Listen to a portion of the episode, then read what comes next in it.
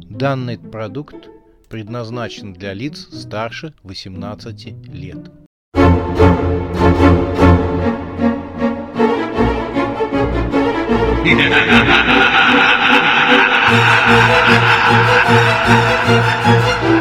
Пощекочи, нервишки.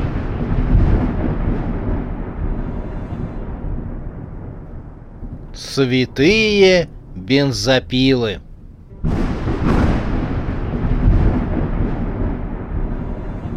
Магия кино. Привет, меня зовут Марс, представился статный молодой блондин. У него был холодный веселый взгляд и улыбчивое лицо с бледной кожей. Он растянул губы в улыбке и показал белоснежные клыки. Марса можно было бы назвать красивым парнем, и, наверное, девушки не сводили бы с него с восторженных взглядов, если бы не его вампирские клыки. Однако на женщин, которые столпились в павильоне киностудии, Марс произвел впечатление. Даже Ирина перестала плакать и спешно кружевным платочком вытерла свои глаза и робко представилась. Харя же надула свой бюст и, томно глядя, улыбнулась молодому человеку. «Э, «Привет!» — голосом роковой женщины произнесла Харя. «Мадам?» — вежливо ответил Марс. Харю грубо оттолкнула рожа. Ее лицо без кожи ярко наливалось кровью из-под модельной прически. «Здравствуйте, молодой человек!» — проворковала она, подавая руку для поцелуя. Тот вежливо кивнул киноактрисе, но целовать руку не стал, а лишь коснулся своими пальцами ее ладони и слегка пожал ее. Несмотря на легкое, казалось, прикосновение пальцев молодого человека, Рожа ощутила, насколько сильны и холодны его пальцы. «Внимание! Я вхожу!» — провозгласил на всю студию голос.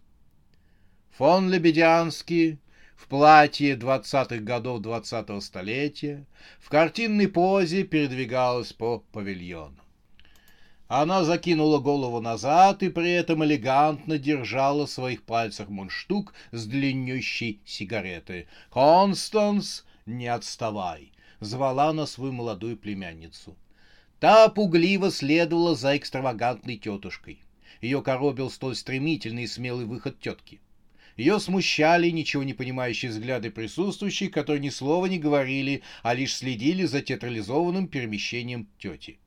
Констанс гуськом двигалась за тетей и ничего не могла с ней поделать. А та, между тем, делилась с молодой девушкой воспоминаниями, как всегда не лишенными аристократической порочности.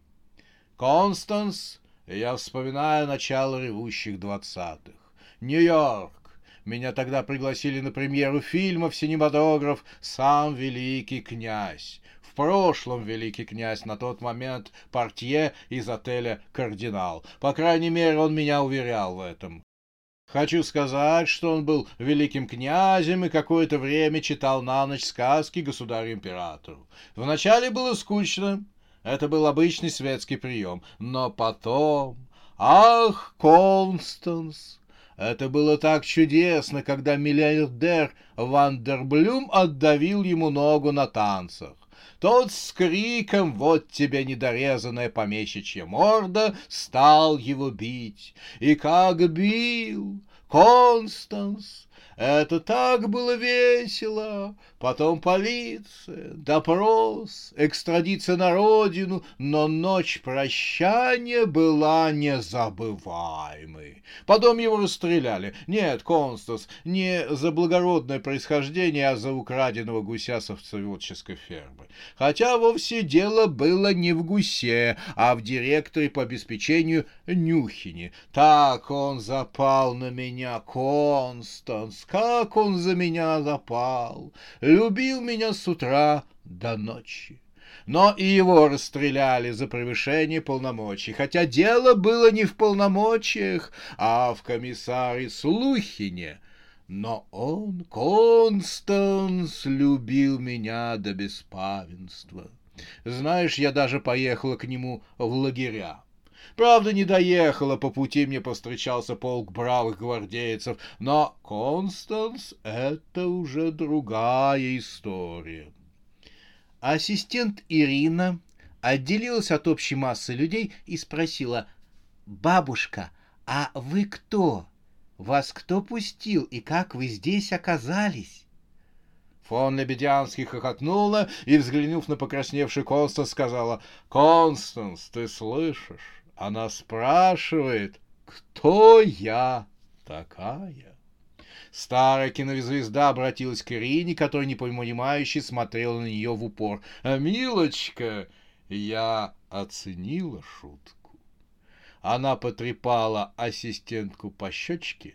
«Однако, если вы будете по утрам меньше использовать косметику, съедать по яблоку в день один раз в неделю делать клизмы, то ваша внешность никогда не увянет. Милочка, нужно за собой следить». Ирина обиделась. Чего это не так в моей внешности? Че это я должна делать раз в неделю клизмы? А в вашем возрасте не нужно пользоваться помадой тенями. Вы просто красивы сами по себе. Фон Лебедянский тронула пальчиком подбородок девушки. Вас украшает молодость. Запомните, милочка, это самое лучшее украшение женщины. С годами вы это поймете. Вам не нужны дополнительные украшения, не то что этим шлюхам. И она кивнула на суперпопулярных кинодив Рожу и Харю. Те сразу осатанели. «Послушай, корга старая!» — взъярилась Харя, старательно выставляя вперед свой раздутый бюст. «Ты знаешь, с кем ты разговариваешь?» «Э, «Нет, не знаю. У меня нет привычки гулять по Тверской в ночное время». «Да ты!» — Харя проглотил язык, но в бой вступила ее конкурентка. Рожа стала наступать на старую киноактрису. «Послушай, Карга старая, разворачивайся обратно в свой дом престарелых, пока он не сгнил раньше тебя. Ты что, с конкурса красоты среди старушенцев сбежала? А лучше первый приз на конкурсе, как вы изволите сказать, старушенцы, чем первое место среди пылесосов типа тебя. Чего? А ты, наверное, лучше всех пылесосила. Да, да ты, старуха, Фон Лебедянский элегантным движением руки достала лорнет и вгляделась в лицо рожи, которая представляла сейчас собой окровавленную маску. «Хотя в тебе есть своя красота», — задумчиво заметила фон Лебедянский. «Это как ты так брови-то выщипала? Очень красиво, тебе идет в портовом притоне среди матросов, не видевших женщин целый год, ты пользовалась бы определенным успехом. Рожа оскалила зубы и стала похожа на злобную вампиршу. Ее лицо без кожи, на котором проступали мышечные волокна, исказилось, а на конце носа повисла крупная капля крови. Обстановку разрядил Зубодеров, он вышел вперед и, элегантно взяв за руку престарелую кинозвезду, любезно поцеловал ей руку.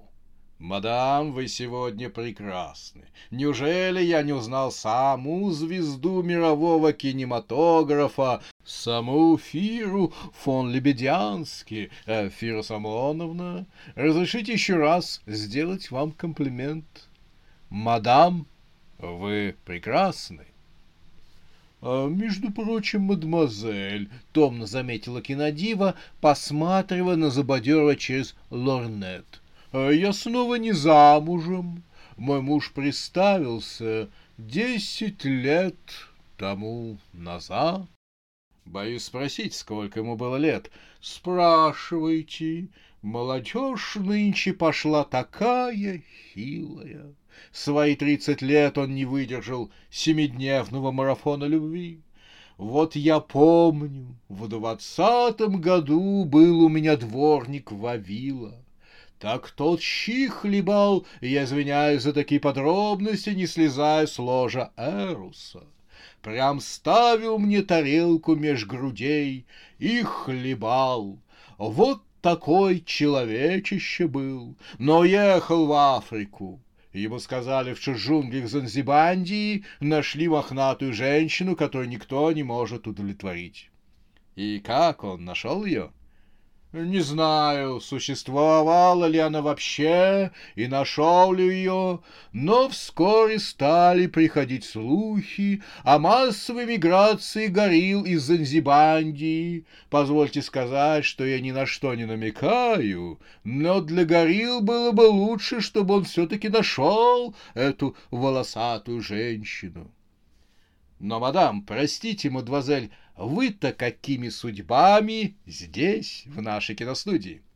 Приехала к вам сниматься в главной роли в вашем фильме. О, мадемуазель, вы меня балуете своим вниманием. Ого, молодой человек, будь вы немного постарше, я бы знала, как вас побаловать и я недостоин. Но, конечно же, у нас есть для вас роль. Только, пожалуйста, без слов. С тех пор, как недавно появился этот звуковой семинокограф, все искусство пропало. Я буду играть мебель на заднем плане, хорошо? Мадам, как вы скажете, позвольте мне показать вам вашу гримерку. Фон Лебедянский обратилась к своей племяннице, которая смущенно стояла поодаль. «Констанс, у нас будет своя гримерка. Пойдемте». «Уверен, что для вашей племянницы мы тоже найдем роль. Прошу следовать за мной», — пригласил Забадеров. Констанс поспешил за тетей, но случайно столкнулся с Яном, который точно так же, как она, не знал, как себя вести в такой ситуации. С одной стороны, ему хотелось последовать за зубодером и занятный старушенство, а с другой стороны, ему хотелось остаться возле бочки Артема, который все еще пребывал в полуобморочном состоянии. Молодые люди столкнулись лбами. «Прошу меня простить», — извинилась Констанс, потирая лоб. «Что вы, это я виноват, простите, что засуетился», — сказал Ян. Он посмотрел на Констанс и тут же оценил, что девушка настолько молода, настолько же и красива. «Меня зовут Ян», — представился молодой человек и протянул руку девушке. «Вы, видимо, секретарь этой э, особы». «Это моя тетя. Меня зовут Констанция, но тетя зовет меня Констанс с ударением на первый слог. Красивое имя». Девушка улыбнулась, молодой человек ей определенно нравился. «Вы, вероятно, снимаетесь в кино Ага, в главной роли. Девушка захлопала в ладоши. Как здорово! Вероятно, у вас главная роль. Главная, согласился молодой человек, но умолчал о том, что у него роль трупа. Она, вероятно, очень эмоциональная. Да, согласился Ян, вспоминая, что по сценарию фильм он должен неподвижно лежать в гробу, исполняя роль умершего мужа. Наверное, подготовка к роли занимает у вас очень много времени. Да, практически все время, сказал Ян, силясь придумать, как ему сползти со скользкой темы. На помощь пришла Харя. Она разругалась на престарелую кинозвезду и так резко развернулась, что сбила своим бюстом Яна и Констанс. Они упали на диван и оказались в объятиях друг друга на глазах у всей киногруппы. Оба заолели от смущения, при этом они нажали на пульте от телевизора кнопку. Треснутая плазменная панель, подвешенная под потолком, заработала. Шли новости с Борисом Правдиным. Взгляд киногруппы привлек экран телевизора. Там демонстрировалось очень красивое лицо девушки с латиноамериканскими чертами, обрамленное черными кудрями. Сделали звук погромче, шли новости. Добрый день, с вами Борис Правдин, и вы слушаете последние новости. Алабама Майлз попросил убежище на территории советского Лондона, когда ее спасательная капсула потерпела крушение в районе города. Мэр города Питер Сильвестров от лица всех коммунистов поприветствовал американскую беженку на территории мегакластера СССР 2.0 и заявил, что она может рассчитывать на полную защиту прав и свобод. Алабама Майлз, 19 лет, должна была пройти обряд превращения тел президента РША. Этот гнусный обычай зародился после разрушения всей инфраструктуры США в результате гражданской войны. Согласно этому варварскому обычаю, человек не имеет ни пола, ни своего мнения, должен быть поглощен биологической субстанцией президентом РШ, то есть быть вшитым в его несколько тел. В настоящий момент тело президента РШ состоит из нескольких сотен тел несчастных разных полов, что отображает гнусную идею вырожденцев о так называемой свободе выбора человека. На экране телевизора Алабама стояла возле молодого человека и бросала на него влюбленные взгляды. Тот отвечал ей тем же. А диктор продолжал. Алабаме Майлз было предложено, как оставаться на территории мегакластера СССР 2.0 или вернуться обратно в свободный Техас. Но девушка уже сделала свой выбор и заявила, что остается в мегакластере. Она решила быть дальше от пограничных территорий и направиться вначале в Советскую Союзную Республику Швецию, а оттуда дальше в СССР 2.0. Она мечтает посетить лунную часть нашей страны, Пожелаем девушке удачи в познании новой для нее страны, где она может не бояться любить мужчину и быть любимой. Присутствующие стали обмениваться мнениями, вспоминать различные страхи, которыми окутана пораженная инфекцией столица Эрша. Только Рожа, не торопясь, созерцала счастливое лицо девушки на экране телевизора. Ее бескожные губы шептали — Какая кожа, какая нежная шелковистая кожа. Она решила, такая должна быть у меня. Она мне подойдет. Тем временем Марс установил на треноге объемистых размеров камеру Брюса. Он протер тряпочкой объектив и капсулу, которая помещалась под самой камерой. Затем он подозвал Зубодерова. «Камера готова. Необходимо только вложить сценарий», — сказал он. «Сценарий у режиссера», — сказал Зубатеров. «Артем, пришел оператор-создатель миров». Он постучал по железной бочке. Крышка над бочкой приподнялась. Показалась рука Артема со сценарием. «Я внес ряд правок. Думаю, что так будет лучше», — послышался голос режиссера, усиленный акустикой бочкой. Марс шелестом пролистал листы сценария — открыл дверцу в боку камеры Брюса, положил туда сценарий. Хлопнув по закрытой крышке ладонью, Марс сказал зубодеру, «Можем начинать. Но хочу напомнить, последствия от действий в иллюзорных мирах могут сказаться на реальном мире. Иллюзорный мир будет четко отыгрываться события по сценарию, но реакция на изменения в мире у актеров будет уже своя. Они должны играть, Соответственно, камера Брюса будет фиксировать и записывать все, что будет происходить в иллюзорном мире. Марс посмотрел на Зубодерова. «Наверное, стоит на этот счет проинструктировать актеров», — посоветовал Марс. Зубодеров отмахнулся. «Об этом не волнуйтесь», — сказал он. «Введем их в курс дела в течение съемок. Я надеюсь на их естественную реакцию на неожиданную смену условий киносъемки. Давайте начинать. Зубодеров вышел на середину павильона и, громко хлопнув в ладоши, привлек внимание всех, кто находился в павильоне. «Друзья мои, сегодня мы начинаем съемку», — провозгласил Зубодеров. Ответом ему были аплодисменты. Выждав, когда аплодисменты смолкнут, Зубодеров продолжил.